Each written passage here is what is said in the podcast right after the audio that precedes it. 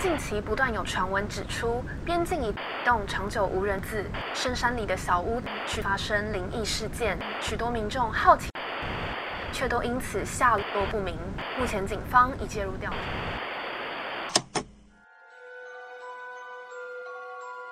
欢迎来到怪奇故事屋。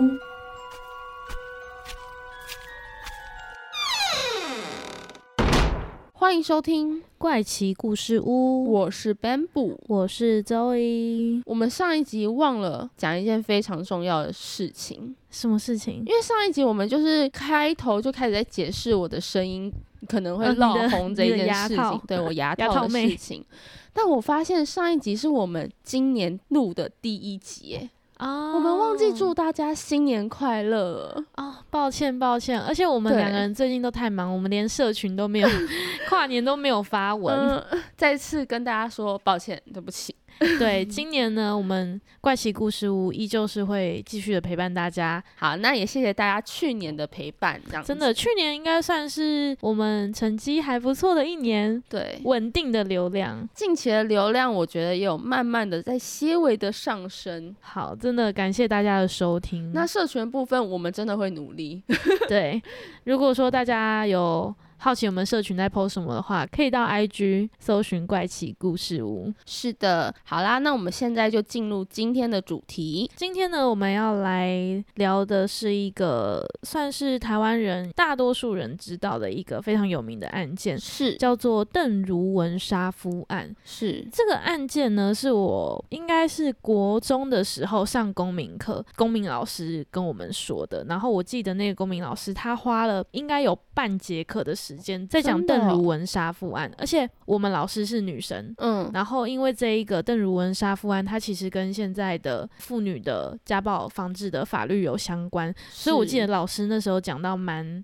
仔细的吗？对，蛮气愤的，就是情绪放的蛮重的，对对对，所以我对这一个案件。是蛮有印象的，虽然说大致上已经忘记它的细节在干嘛，但是就知道说这一个案件呢，它其实不只是一个一个女生杀了一个丈夫的一个案件而已，它呢是后来为什么台湾会有。家暴家暴法对，为什么台湾会成为亚洲第一个实行家暴法的国家？其实就是起源于这个案件里面的主角邓如文。那 Ben 布，你之前有听过这个案件吗？因为这个案件是 Loy 他之前分享一篇文章给我看的，然后我当时看这个案件其实没什么印象，但你一说你高中公民老师这件事情的时候，我就觉得哦，对。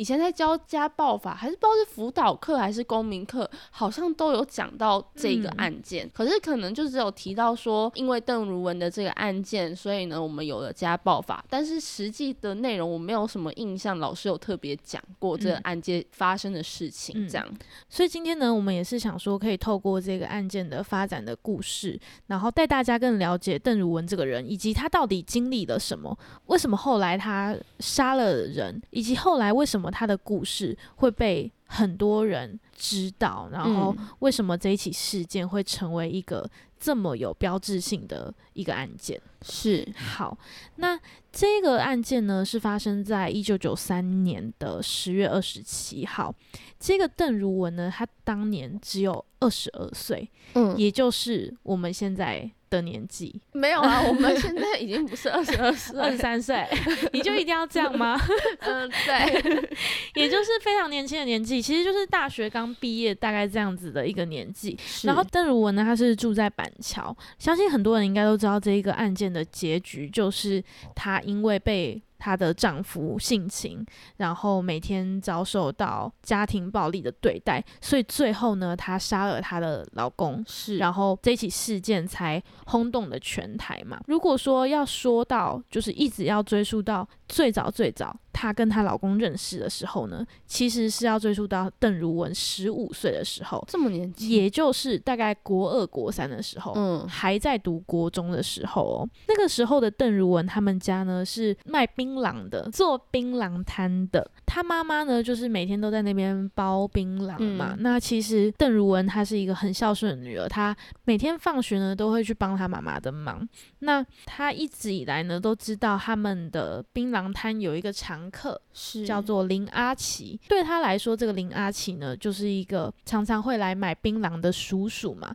嗯就你也对他不会有什么特别的印象，他就是一个店里的妈妈店里的客人而已，你就觉得他只是一个叔叔。但这个鼠鼠呢，它是一个怎么样的角色呢？这个林阿奇啊，他其实是在地方上还算是蛮有名的，因为呢，他黑白通吃，嗯而且呢，他又是从事殡葬业，嗯，就是他在地方上还是有一定的势力。有一定的算是一定的势力，而且他们家的经济财力其实是比邓如文他们家还要好吗？对，总之呢，他们两个就这样子认识了。那有一次呢，这个邓如文她的妈妈因为一些伤病，然后住院了。嗯，这个林阿奇就是店里的常客呢，就问邓如文说：“哎，你妈妈住院啊，要不要我载你去看你妈妈？就去医院探视你妈妈。”这个邓如文呢就想说，诶，这是妈妈的常客，有点像嗯妈妈的好朋友，他就也没有多想，就想说好啊，那就带他去看他妈妈这样子。没想到呢，就是在这一次，开启了邓如文她后面的一切的苦痛。嗯发生了什么事呢？这个林阿奇，他其实是看上了这个当时年轻貌美的邓如文，然后呢，会不会太年轻？真的非常年轻，他们差几岁啊？他们差了有二十二十三十岁哦，因为当时的邓如文才十五岁，对啊，然后林阿奇那时候应该是三十几岁、四十 Oh 岁了对，所以他就是看到一个年轻貌美的小女孩，然后就对她起了色心。结果呢，就在他载他去他妈妈的医院的这个路上，没想到呢，他直接开去了一个不知名的地方。这个在邓如文他后来回想起来，他甚至说不出来那到底是什么地方，嗯因为他真的不知道，他只说了很像是旁边有一个池塘的地方。就一个没有人的对隐秘的地方，然后呢，就对他做出了那件事情，强暴吗？对，就这样子性侵了他，性侵了一个年仅十五岁的女孩。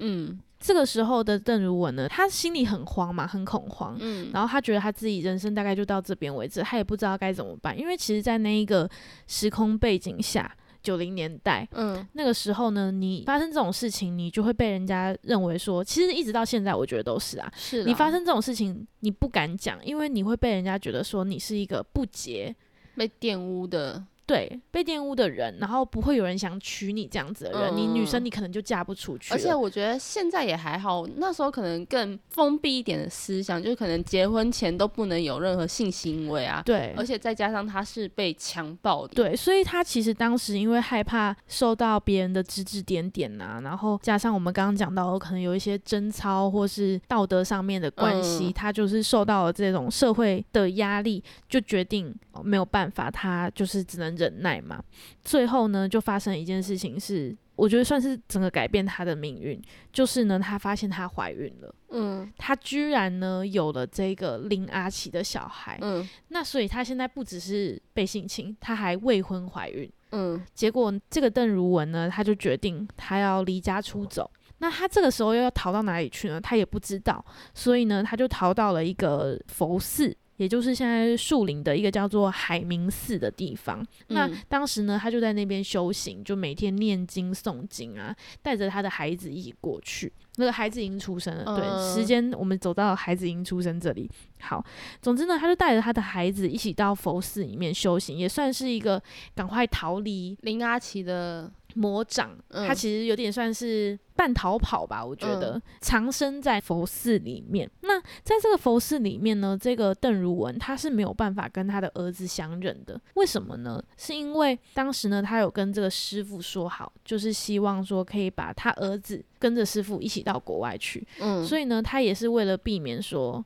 他自己的身世会影响到他小孩，对对对对对，还有基于种种的原因，他其实，在那个佛寺里面，他是不能够跟他的小孩相认的。就算哦他抱着这个小孩，他也不能让人家知知道说这就是他儿子，可能他儿子就不能被送出去了。所以那个时候的哦邓如文，他心里是这样想的，他觉得说这些委屈他都可以吞下来，只要他儿子赶快被送出去，只要他儿子可以好好的长对对，可以好好的长大，赶快离开这个地方就好了。他不管怎么样，后面也都没有关系。想不到呢，这个林阿奇却没有放过邓如文。他是用什么样的方式揪出邓如文的呢？这个林阿奇呢，他就去绑架了邓如文的爸爸。哈，对他绑架了邓如文的爸爸之后呢，就开始去跟邓如文联络嘛，然后就说：“诶，你爸爸现在在我手上，这样子。”结果呢，双方就一度就闹上了警局，就还真的到警局哦，有做笔录的那种哦，有嗯立案的那种哦。你就是一个现行犯，你已经绑架别人的父亲了嘛，嗯你绑架一个男人嘛。没想到这个邓如文的爸爸呢，却突然改口说：“哦，没有，他没有绑架我。”为什么？所以你你可以知道为什么呢？邓如文他后来去回想了，他觉得他爸爸应该是有遭受到林阿奇的一个恐吓哦？恐吓，对他说，如果你说出来我绑架你的话，嗯你女儿可能就小命不保。所以在当时你也为了说哦大事化小，小事化无，嗯，最后就决定说好就放过他，然后呢就说没有没有，他没有绑架我。结果也因为这样子，邓如文又被林阿奇再抓了回来，嗯。因为他原本没找到他嘛，原本一直没有办法把他揪出来嘛，结果没想到因为他爸爸这样的关系，我觉得邓如文当时应该对他爸爸是有一点不谅解的。我也觉得，对，因为在后来的访谈当中，邓如文他有提到，他说他回想起来，他觉得他好像可以了解他爸爸为什么那么做了。但是他是回想起来，对所以我他用的说法是，对，他觉得好像可以理解他爸爸当时为什么突然改口了，嗯，所以我觉得当时的他一定是非常的，就情绪很复杂吧。应该是说他爸爸都已经让林阿奇进警局了，，对但为什么他爸爸要突然又改口，然后让林阿奇被放出来？没错，就差这么一点，或许对，他们这件事情就有一个结束了，，对，有一个机会可以结束。那这件事情之后呢，林阿奇就开始自己哦，自己对外发送他还有邓如文的喜帖，跟外界的人宣告说他跟邓如文要结婚了。先讲，他们这个时候已经有一个小孩了哦，就是刚刚最一开始国中未婚怀孕的那对对对个小孩，对嗯所以这个时候呢，他就自己发了喜帖。邓如文甚至是在他发完喜帖之后，才知道他自己原来要要成为对要成为林哦阿奇的新娘了。所以他是完全有点像是被宣布，你就是要跟我结婚这样子。嗯讲一下为什么林阿奇会这么想要跟邓如文在一起，为什么对邓如文这么有占有欲？好了，主要的原因的话，就是因为他年轻，嗯，然后林阿奇又是一个很喜欢炫耀的人，嗯对，所以呢，在当时他是很喜欢带着邓如文去参加各种他的朋友的聚会，就是有一种要跟大家介绍说，哦，你看我我女朋友就是我老婆，是年轻梅啊，对，，是年轻梅啊，你看我很厉害，类似这样子的。嗯，而且他那时候就是每天都是酗酒喝酒，每天酒局啊，然后嗯都会对邓如文暴力相向。所以其实那个时候的邓如文是完全没有办法拒绝丁阿奇的任何对待的。那总之在，呃算是一个无可奈何的情况下，邓如文她最后还是只能被迫的嫁给了这一个性侵她，然后带给她非常多痛苦的这个男人。好，大家可能想说，那他们结婚了，说不定他们可能可以因为结婚的关系，可能有点感情或者怎么样的，最后可能会越来越好。但嗯不是，这一切是不可能发生的。他们结婚之后呢，这个林阿奇啊，他就是每天每天的，我们刚刚讲嘛，每天的喝酒。据邓如文所说呢，林阿奇他只要一喝酒，就会像是变了一个人似的，嗯。他整个人就会 k 笑，没来由的就是要打你。发酒疯，对他说这也不是说什么，比如说今天有某个状况，你可能嗯。说错话什么的，他打你哦，没有，他就是没有任何理由的，对看你不，爽，看看到你他就打你。嗯然后可能喝酒喝一喝睡着了，你以为没事了，就起来上厕所，他又打你，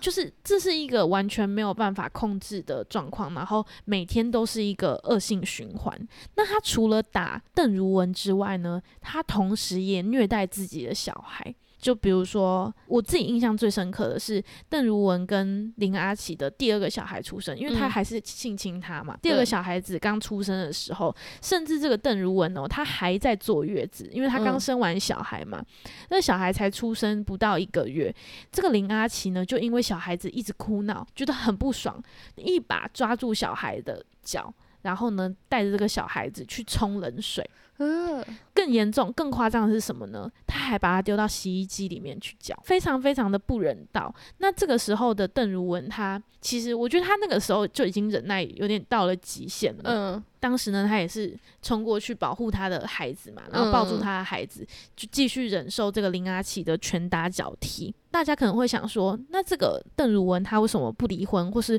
为什么她不逃走对？啊，他有没有去试图要求救？其实有，因为邓如文她，我觉得她应该算是一个蛮理性，就是有逻辑的人。这个我可以等一下留到后面再跟大家多解释。但是她其实是真的有努力的想要为自己找出逃脱的方式，比如嗯说像他离家出走，像他逃到佛寺等等的，我觉得都是。那有一次呢，他就是一样是坐着林阿奇的车，然后他就是想跳车嘛，他想要逃离这里。想尝试着，也有点像是想要尝试轻生啦，就是他有在很多很多时刻，他都想要离开这个世界，他想要带着小孩子跳车的这个时候呢，林阿奇呢就把小孩子放到了车顶上，他就说：“好、啊，你现在要离开是不是？你要跳车的话，我等一下就来一个急刹。如果你急刹车的话，小孩子放在车顶上会飞出去。对，就会飞出去。所以他其实每天都是在经历这样子的暴力、对暴力精神跟外在的暴力，恐吓之下、嗯是没有办法脱逃的，因为你只要想到，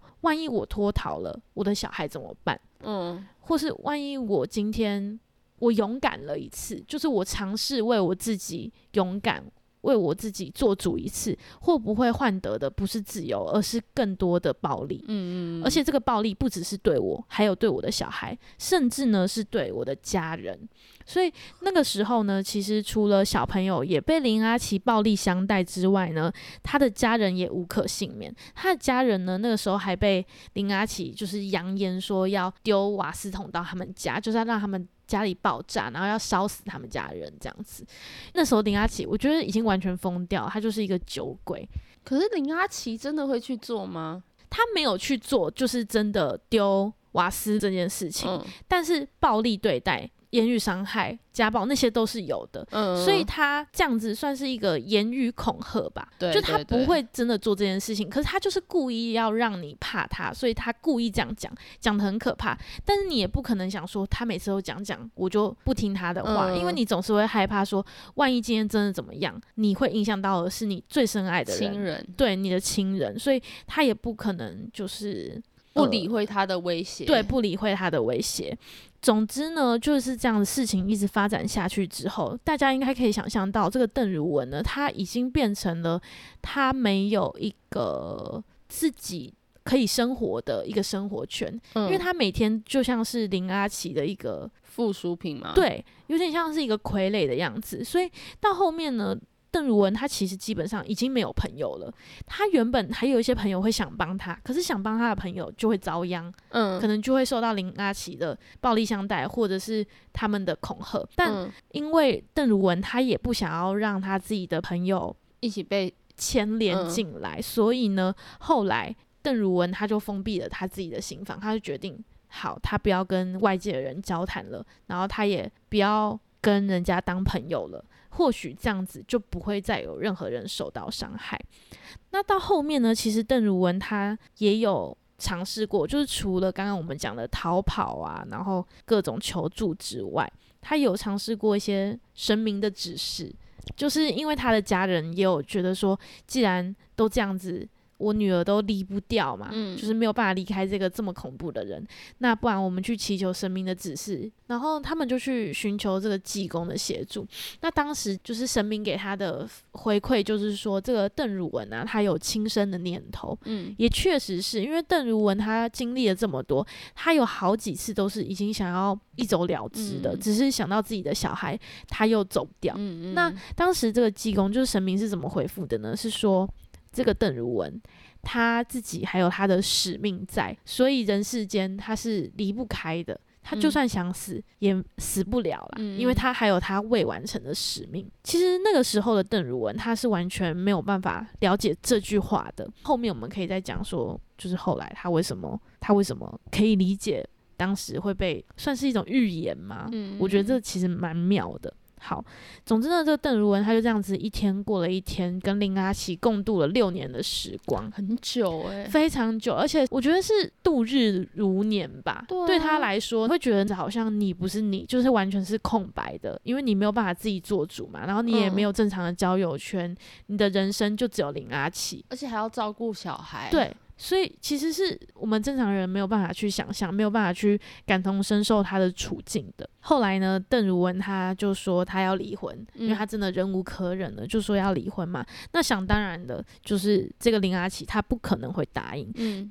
林阿奇就每天跟他吵架，所以那阵子呢，他们夫妻讲他们夫妻也觉得很奇怪，就他们两个的关系其实是走在一个真的是边缘吗？边缘，就是绳索要掉下去的边缘。就平常就已经关系不好了，但是又因为这个邓如文他想要离婚，想要离婚，所以呢，他们的关系又更紧张了。所以那一阵子，林阿奇又更加倍的去虐待他，加倍的去打他，甚至呢还跟他说他要把他全家杀光光，这样子，嗯就又去恐吓这个邓如文。嗯，于是呢，在某一天的晚上，邓如文就做了这一个决定，也就是把她的丈夫，我真的觉得讲她丈夫真的是有个白痴。好，对不起，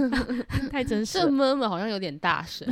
好，她就决定把她的丈夫杀死。她是用什么杀掉呢？我们刚刚有讲到林阿奇，她是在做殡葬业的嘛，是，那殡葬业都会有棺材，棺材呢是不是都要用锤子去敲钉子把它钉最后起来？的那个仪式，对对对对对敲钉子。邓如文就是拿那个铁锤把林阿奇在睡梦中敲死的。那他那时候是有意识的吗？还是他就是因为真的精神边缘了，然后我就让他一走了之这样？其实那个时候的邓如文，他心里是很知道他要执行杀人这件事情的。嗯，因为你说，如果说自卫杀人啊，嗯或是意气用事杀人，嗯他可能是这个人他醒着跟你当面对质的时候，你一个失手打死他。嗯可是邓如文他比较像是他没有计划啊，但是他确定他要做这件事。为什么他确定？因为他心里想到，如果我今天不做，会不会死的就是我的孩子？嗯，我必须得做。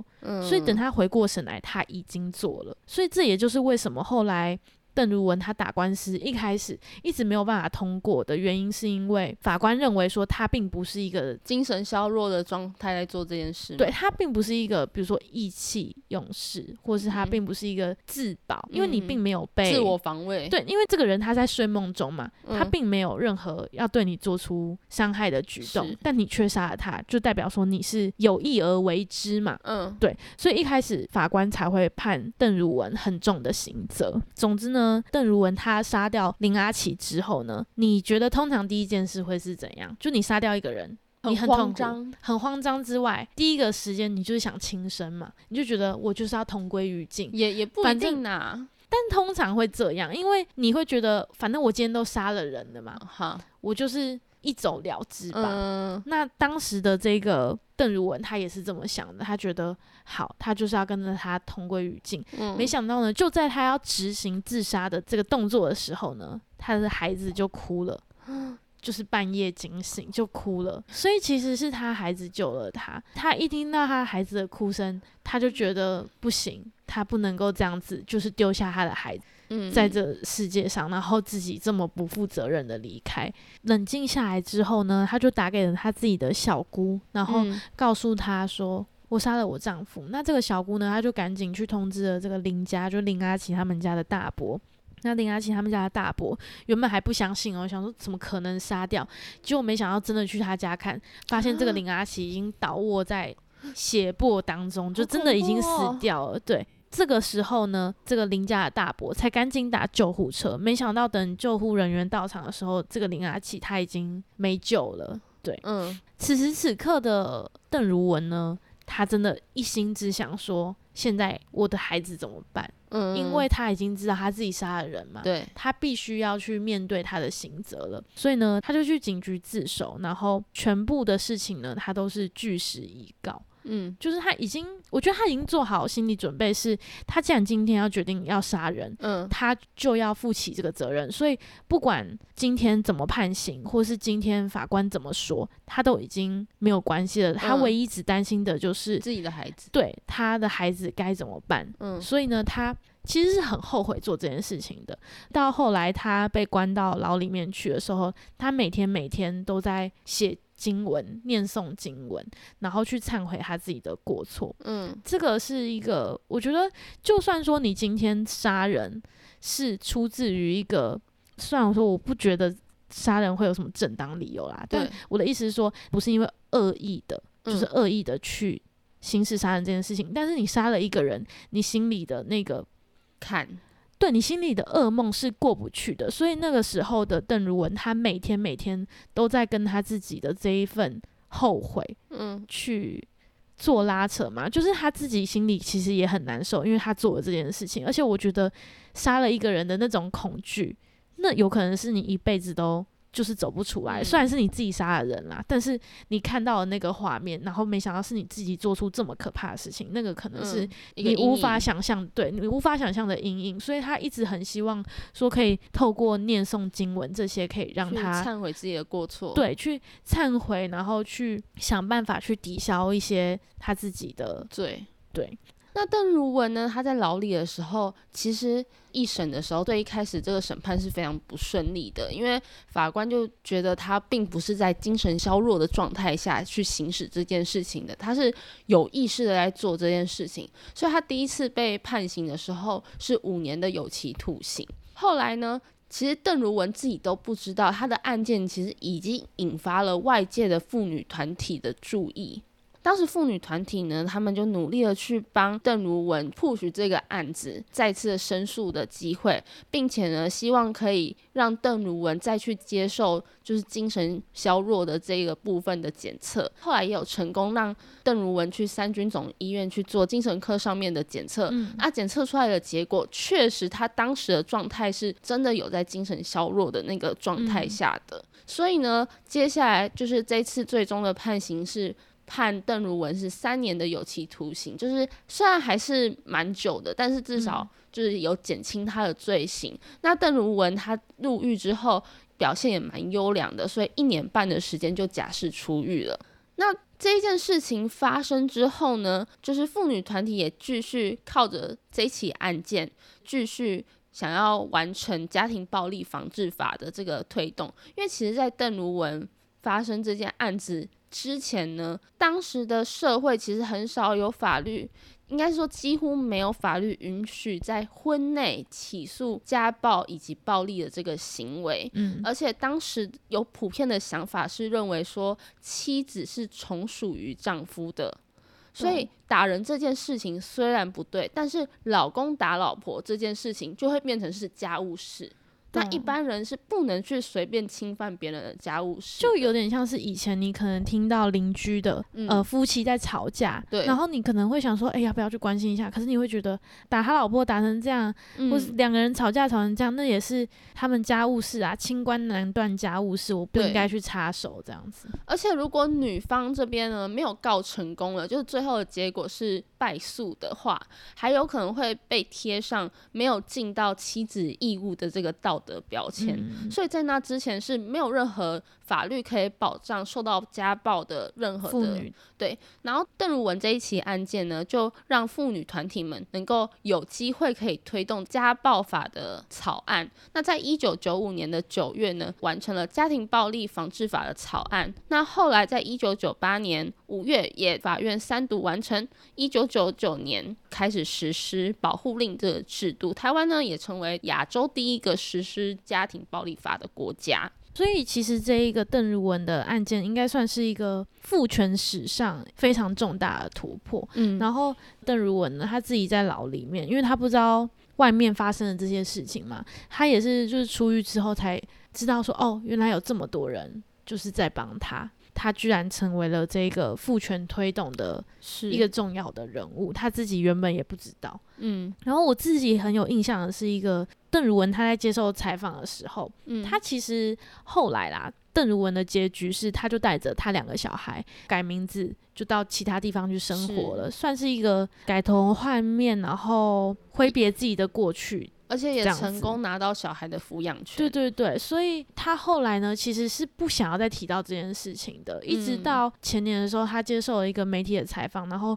拍了一个算是蛮长的一个专访的影片，在里面呢，他就有讲到说，他经过这么多年，他现在已经可以是侃侃而谈的去谈他过去的这一段。痛苦的日子，我觉得这真的很不容易。对，甚至他的朋友还有出来说，案发当年的邓如文，他是没有办法好好的讲一句话的，他不太会讲话，而且他讲话的逻辑是可能前后颠倒，你是完全听不懂他在讲什么的。就像你刚刚所谓的，他是真的有精神耗弱的状况，因为他其实已经精神崩溃了嘛。他杀了人之后，我觉得不是他杀了人之后，是他在这个被家暴的对这个环境，然后。家暴，不管是内在的家暴或者是外在的，都慢慢的累积这个情绪。对，不然其实她原本也是一个乐观活泼的的小女孩。对，总之呢，经过多年之后，她才能够走出来，再跟大家分享这件事情，然后也觉得说她自己能够成为这样子的一个人物，是她觉得很感谢。我觉得这是一个让我觉得怎么讲，很感动也很感慨的一个结局吧。嗯。我觉得就是最好的一件事情是推动这个家庭暴力法的。其实，在刚开始的时候，可能真的还是没有那么的完善。我觉得是近几年之后，大家的观念有慢慢的被建立起来。嗯，不然我觉得在刚开始实施，因为一九九九年它才开始正式实施嘛。嗯，我印象中在我们小时候。真的还是听到很多人就是可能有家暴的案例，但是其实他本身也不太敢去申诉这件事情。但在我们后来的教育，就慢慢的会一直灌输我们，就是如果遇到家暴的话会怎么样？像你现在随便问一个小孩，他都可以告诉你说家暴防治专线是什么，你可以打什么。哦，这边告诉大家，家暴防治专线是一一三。对我觉得。就是教育方面也是非常的重要，就是因为有这个教育的。普及，所以呢，大家才知道哦，原来我有这个管道可以去诉求。对，因为其实，在邓如文这一个案件里面，最重要的一个点是，当时的邓如文他真的是完全没有任何的方法，就是他求助无门。嗯嗯，就是他就算比如说他报警也没用，因为没有法律可以去解决他这一个状况啊。所以是每个人遇到这件事情，就只能够忍气吞声。但是因为他后来不在人了嘛，变成是他杀人有这个刑事的问题在之后才会研发成说有了这个民事制度，就是家暴法的延伸。那这边再跟大家补充一下，求助管道除了我刚刚说的一一三的保护专线电话的保护专线，在各县市呢，其实也有一些就是家庭暴力及性侵害防治中心啊。那网络上呢，其实有一些网络的官网可以进行通报。像是我们刚刚其实都在讲关于妇女的，但其实男性信也有可能会经历到家暴的问题。我觉得应该是都可以去上去诉求，而且我这边还有看到一个管道是，它是针对男性的关怀专线，是零八零零零一三九九九。它的下面的内容是写说，因为很多男性其实就是很难去倾诉自己的心情。嗯，我觉得就是亚洲的男性们都有这种通病，可能是大。大家都在父权的一些影响下，对，或者是他们本身就比较不善于表达，所以如果，所以他就特别设立了这个专线，然后让男性可以去倾诉自己的心情或对外。求助，如果对于就是对外求助比较排斥，就可以尝试打这个专线，然后去就是比较隐秘、比较保密一点的一个专线。嗯嗯，我觉得这样也蛮不错的。对，而且其实我在邓如文的采访影片下面，其实有看到一些网友的留言，然后有一则留言甚至是写说。他真的很感谢邓如文，然后很感谢这些妇女团体，因为这个法律，所以他才逃离了他前夫。嗯，就是是真的帮助到很多人啦。嗯，这些人他们不用再忍气吞声，他们比如说他们可以去申请保护令，他们可以跟这个人离婚，因为以前你没有办法直接这样子就说离就离啊，你没有任何的管道是可以。去帮助你执行的。以前还有可能会怕不太敢去申诉的原因，是因为你申诉了就会被对方发现，那对，你不确定自己还会不会跟他处在同一个空间。那保护令的方式就是可以让你跟受害者可以隔绝。我觉得这就是蛮不错的一个方式，但我们都还没有正式的经历过这一个整个流程，所以不确定这个法律是不是真的完善。嗯，你刚刚说我们都还没有经历过这个流程，讲的好像每个人都要经历过，对对对，我只是怕有，我只是怕有些经历的，你要说我们没有亲身经历过，亲身我们还没有讲的，好像真的会被呃家暴，好可怕。没有，我只是觉得搞不好有些正在被家暴，还是觉得这法律有什么不妥的地方。对，我知道，我知道，对对对对，好，总之就是这样。反正大家可以打一下那个家暴防治没有啊，大家不用随，就是如果有好奇，对，大家如果好奇啊，也好奇还可以上网查，有时候要哎、我好奇一一三，我我好奇社会那个，资源。对啊，不要那边是浪费社会资源。我是说，大家如果真的需要啊，嗯，哦，对对对，真的需要。如果你真的有这方面的困扰跟困境的话，即便只是想去咨询，都可以打一一三专线去询问。没错。好的，那以上呢就是这一次邓如文杀夫案的一个介绍。我觉得后面变得好有教育意义哦，对，后面 突然怎么走向这样子的一个一个方向呢？好像在上课。是啊，公民课吧？对。好啊，我自己是觉得这个案件每次看都会让人觉得很悲伤，就是蛮沉重的。嗯，虽然说邓如文她后来也是走出了她自己的人生，然后她现在自己也过得很好。重点是他走过来了，就是他已经放下了他以前的自己。我是不知道有没有放下，但是至少跟以前她曾经处在那么糟糕的状态底下的，他现在已经找到他自己的工作，然后嗯也很喜欢他现在的生活。是我觉得是一个蛮好的结局。是，好的，今天的节目呢就到这边告一段落。那如果喜欢我们的节目的话，记得帮我们留下五星好评，或者是到 IG 怪奇故事屋跟我们说说你下一集想听怎么样的主题。好的，那我是 Bamboo，我是周一，我们下次见。拜拜。